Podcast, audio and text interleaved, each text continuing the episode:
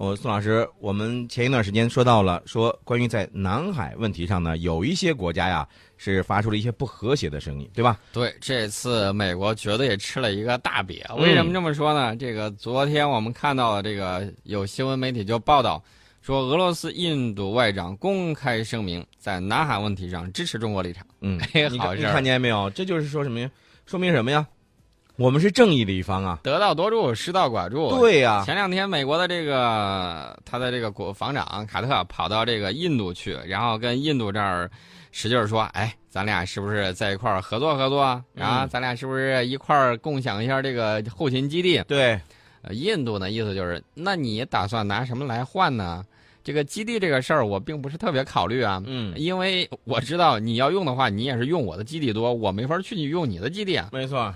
呃，我想要你的这个军事方面的技术，你能不能给我？美国说我没打算这么说呀，我就是来跟你谈一谈，你跟我一块儿在南海这块儿巡个逻，表个态。嗯，呃，印度说没好事儿，我是不会干的。然后呢，把这个卡特彻彻底底忽悠了一把。卡特刚回这个华盛顿没多长时间，嗯，印度就来这么一出，我估计这个卡特心里头是崩溃的，是崩溃的，是在流血的，是吧？嗯嗯，但是呢，我们觉得就像刚才宋老师说到的那样。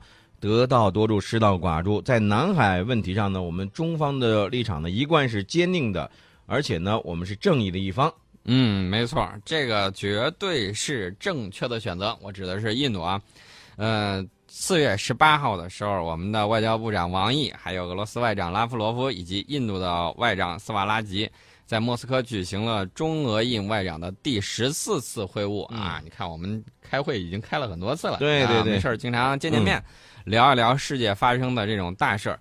根据十九号发布的联合公报，有朋友可能会问，为什么是十九号？莫斯科时间啊。嗯嗯。这个围绕南海问题呢，俄罗斯、印度承诺维护基于国际法原则的海洋法律秩序，认为所有相关争议应该由当事国通过谈判和协议解决。呃，王毅外长就说了，中俄印在国际和地区事务中有重要影响，拥有着广泛共同利益和相似的外交理念。嗯，深刻变化的国际地区局势需要三国加强沟通协调。那么复杂敏感的国际地区热点问题呢，需要三国贡献解决方案。共同面临的发展任务需要三国拓展务实合作。嗯，中俄印用一个声音说话，世界都会倾听。嗯，我们说这个拳头的力量比这个一个伸开的五指的力量好像要大，是吧？对，这个打出去的时候会很疼的。嗯，三国呢可以合作，那么应该在合作的这个领域呢也非常的宽广。那么新形势之下呢，中俄印的合作只会加强，不应削弱。那么中方愿意同俄方、印方共同努力，保持三国外长会晤的这种积极势头。推动三方合作进一步走实、走深、走远，对，我觉得这绝对是一个好事情。而且三方谈论的这个问题啊，我看了看啊，总这个联合声明，我认认真真看了看，总共三十条，嗯，三十大条啊。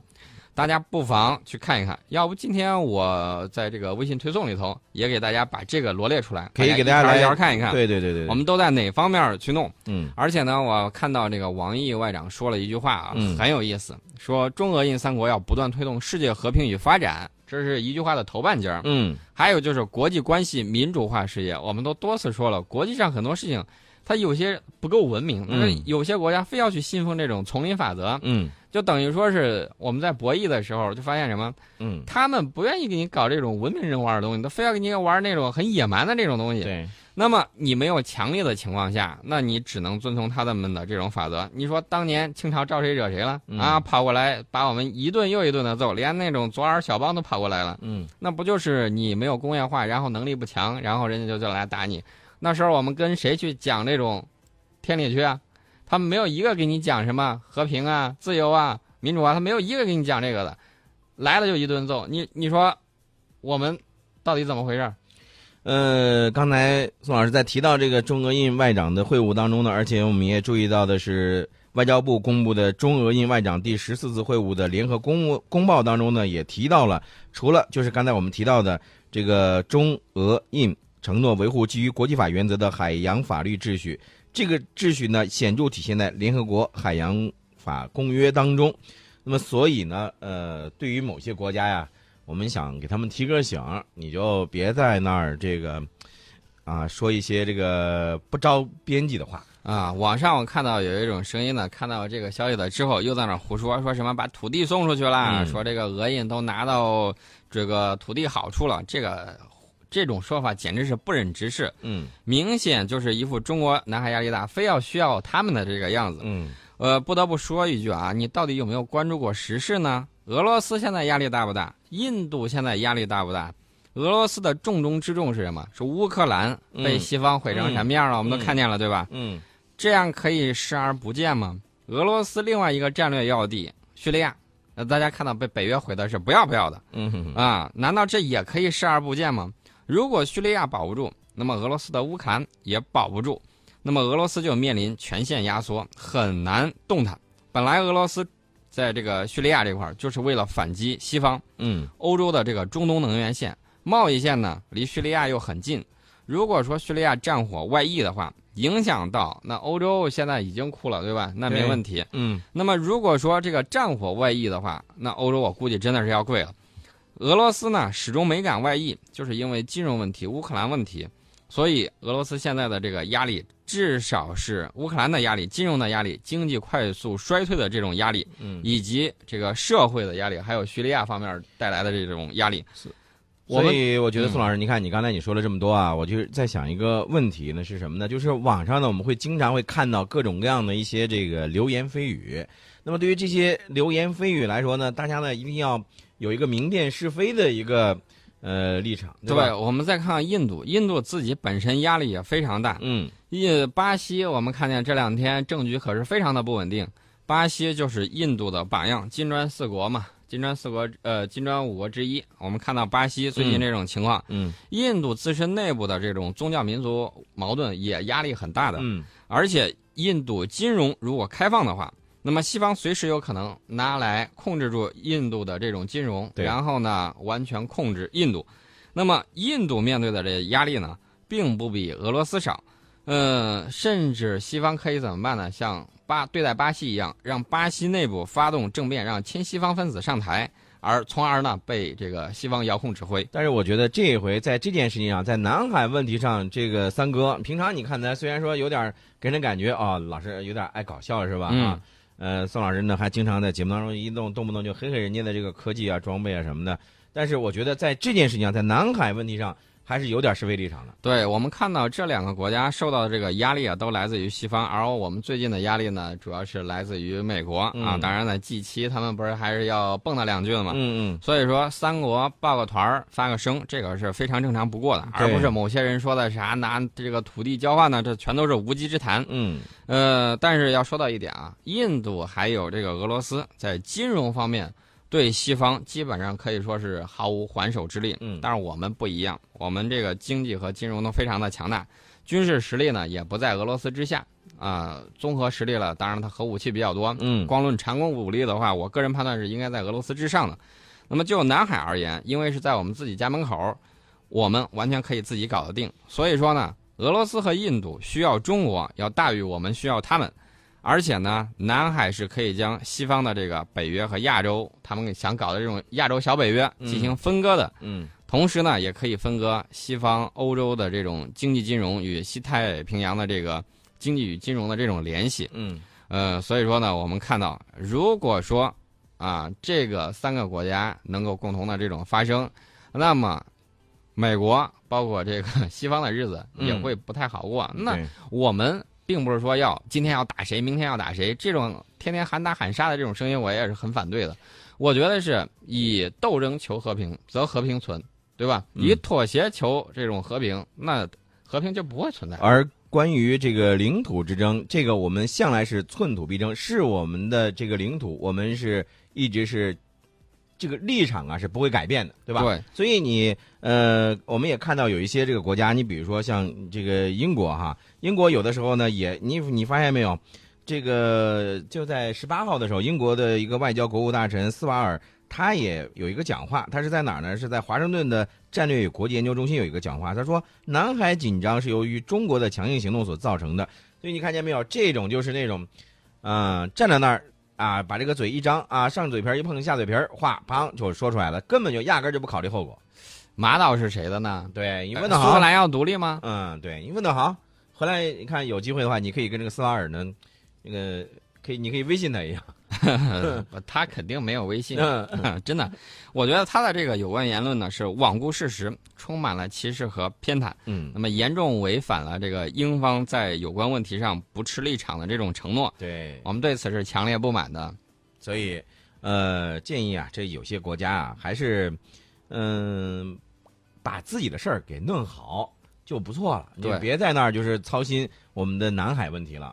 南海问题我们自己的、自己的事儿啊。至于南海这个仲裁案，咱在这儿多说一句啊，嗯这个我们已经多次指出，菲律宾单方面提起的这种南海仲裁案呢，实质和目的嗯是企图全面否定中国对南沙群岛的这种领土主权，显然有幕后指使和政治操作。没错，那肯定的呀。对，那么对于这场走了调变了味儿的这种所谓政裁，就像王毅部长在两会记者会上说的那样，中方当然恕不奉陪。哎，对了，哎，其实我们说，呃，像说到南海问题啊，有一个国家，它其实跟南海是八竿子打不着的，对吧？嗯，哪儿呢？日本，对吧？对，日本呢就压根儿给这个南海打不着，然后呢，他天天呢还在那儿叨叨叨叨叨叨叨叨叨叨。这这个昨天你我记得你在节目当中好像说了一个事儿，说这个新神是吧？你昨天又跟大家说，你说哎呀，新神说今天要这个飞啦飞了，我问一下宋老师，宋新神飞了吗？哎呀，三菱也是个大忽悠啊！飞什么飞？嗯终止，别飞了，首飞终止。我估计啊，真飞不起来。真啊飞起来的时候，说不定吧唧一下，这个都是是问题。呃，宋老师，我就想问你一个问题，就是他这回这个没有飞成的原因又是什么呢？啊、日本这个防卫装备厅呢自己说了，说这个不是机体的问题，嗯，天气好了，近期会进行首飞的。哦哦哟，我明白了，就是说他认为是这个天气的原因造成了呃这个首飞没有飞成。日本网友当时拿着这个视频在那儿直播呢，嗯啊，嗯一看周围的这个军机啊，嗯好几架嗯啊，都在进行正常的飞行。啊，这到底谁在说谎啊？呃，是别的这种军机啊，比如说嗯 F 二啊，比如说嗯 F 十、F 十六啊，嗯比如说这个 F 十五 G 啊，他们都不害怕这个天气，说飞就飞了。宋老师，这个这你就不懂了吧？这个是他这个心神啊，他是一个娇宝宝，你知道吗？心神不宁。啊，心神是个娇宝宝，但他他很多时候他可不是说你说啊，一个别的战机能够这个起飞，啊，能够训练，这个心神就不行，你他得等到天气特别好，能见度特别好的时候，它才能起飞呢。要呃，再不信你再我不信，当年日本网民嘲讽我们的歼二零、嗯嗯说是 PS 的图片儿，啊，之后歼二零滑跑视频直接就打他的脸了。嗯哎，然后日本网民呢又开始嘲讽说飞不起来，歼二零呢首飞视频继续打脸。嗯那么最后嘲讽说我们只有一架换涂装骗人的。嗯好，我们停了好几架在这个飞机场上继续打他的脸。嗯至于新神嘛，我已经听了有二十年了，嗯想一步登天。五代机都没有搞过，就想直接搞六代机，其实嗯无非就是想显示一下啊，我们紧盯的是世界第一啊，嗯一步一步打基础，慢慢来。嗯其实我告诉这个新神，你怎么能超过 F 二十二啊，甚至超过我们的歼二零？我给你出个招，你肯定一下就超过了，啥？你出的啥招啊？让我听听呗。立马领先歼二零 N 代。嗯。我们都知道啊，这个战斗机顶上没有装过马桶，嗯。它如果能够把马桶装到这个新神上头，啊，立马超过 F 二十二，哦。超过这个俄罗斯的这那个苏三四，那你说要不要他在这个新神上再装个这个厨房？装马桶就好了吧？你你看，你的马桶都背上，你不得让他再装个厨房？我怕它一飞起来之后嗯飞不了多长时间，嗯上厕所的时间有，这个嗯吃饭的时间可能没有。哦，你看，你啊你你你替他考虑的太多了，宋老师。对我给他出的这个招，他如果装上去之后，绝对能超过我们，嗯，一下就把我们甩到这个，哎呀，我们望尘莫及啊，嗯嗯拍马都追不上。嗯嗯，好，十点二十八分，您正在收听的是郑州新闻广播的《听世界》。您呢可以通过微信的方式呢来参与我们的节目。您可以在呃这个微信公众号上啊搜索“郑州新闻广播”啊，然后呢添加关注，就可以和我们来互动了。这是刚才回答一位朋友呢在这个微信上的留言，就说怎么互动啊？其实您现在呢就可以跟我们互动了啊，已经加入我们的这个微信的公众群了。中卫老樵夫说啊，刚才说到这个心神啊，他比咱俩这个更经典、更经典，你知道吗？他说日本这个心神呢，可能有关节炎、哮喘、气管炎、老慢支，所以要看天气啊。呃，中原老樵夫这位同呃这位朋友啊，应该是对这个医学比较了解。嗯我觉得新人主要问题还在哪儿吧？一个是这个气动外形吹的次数太少，真的是很危险。咱那个科科学的事儿就科学说啊，嗯，吹的这个气动外形次数太少，这个不能保证你上去之后你这个气动这你得理解日本，因为他没有这个风洞试验，这个吹吹的这个次数少，那是也。你想到美国吹一次几百万，吹一次几百万美元，那得多少次？那得花多少钱呢？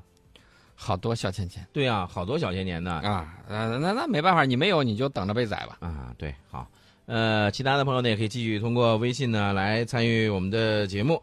那刚才这个宋老师这花掉了一念念念这个心神啊，说安装个马桶以后就可以领先了。其实这件事情我我倒是觉得哈，咱把这个时间抛开，但是我就就觉得这个前一段时间这个日本的安倍晋三推出的这个新安保新安保法呀，就犯了这个众怒了。犯了众怒之后呢，当时我们也介绍了日本的这个民众呢，也是不断的起来呢这个抗议游行。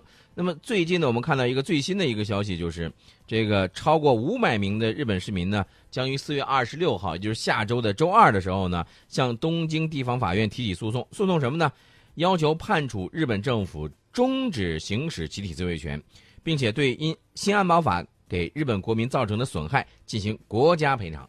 这个日本的法院能不能把这个事儿给搞定？我觉得，我个人觉得啊，嗯有点难。但是人家我们不干涉的人家的内政嘛。嗯嗯我只说一个事儿啊，日本这个我们昨天说到这个派遣自卫队的这个问题，嗯迟迟派不动，派了好几天了都没见动静，嗯好不容易派过去了之后，人家往那儿一戳，戳了之后，自卫队啊往那儿一戳，戳了之后，说你们赶紧去救灾呗。然后他们说，哎，有些重灾区啊，嗯我们担心泥石流的问题，担心安全的问题，嗯，拒绝救援。拒绝救援啊。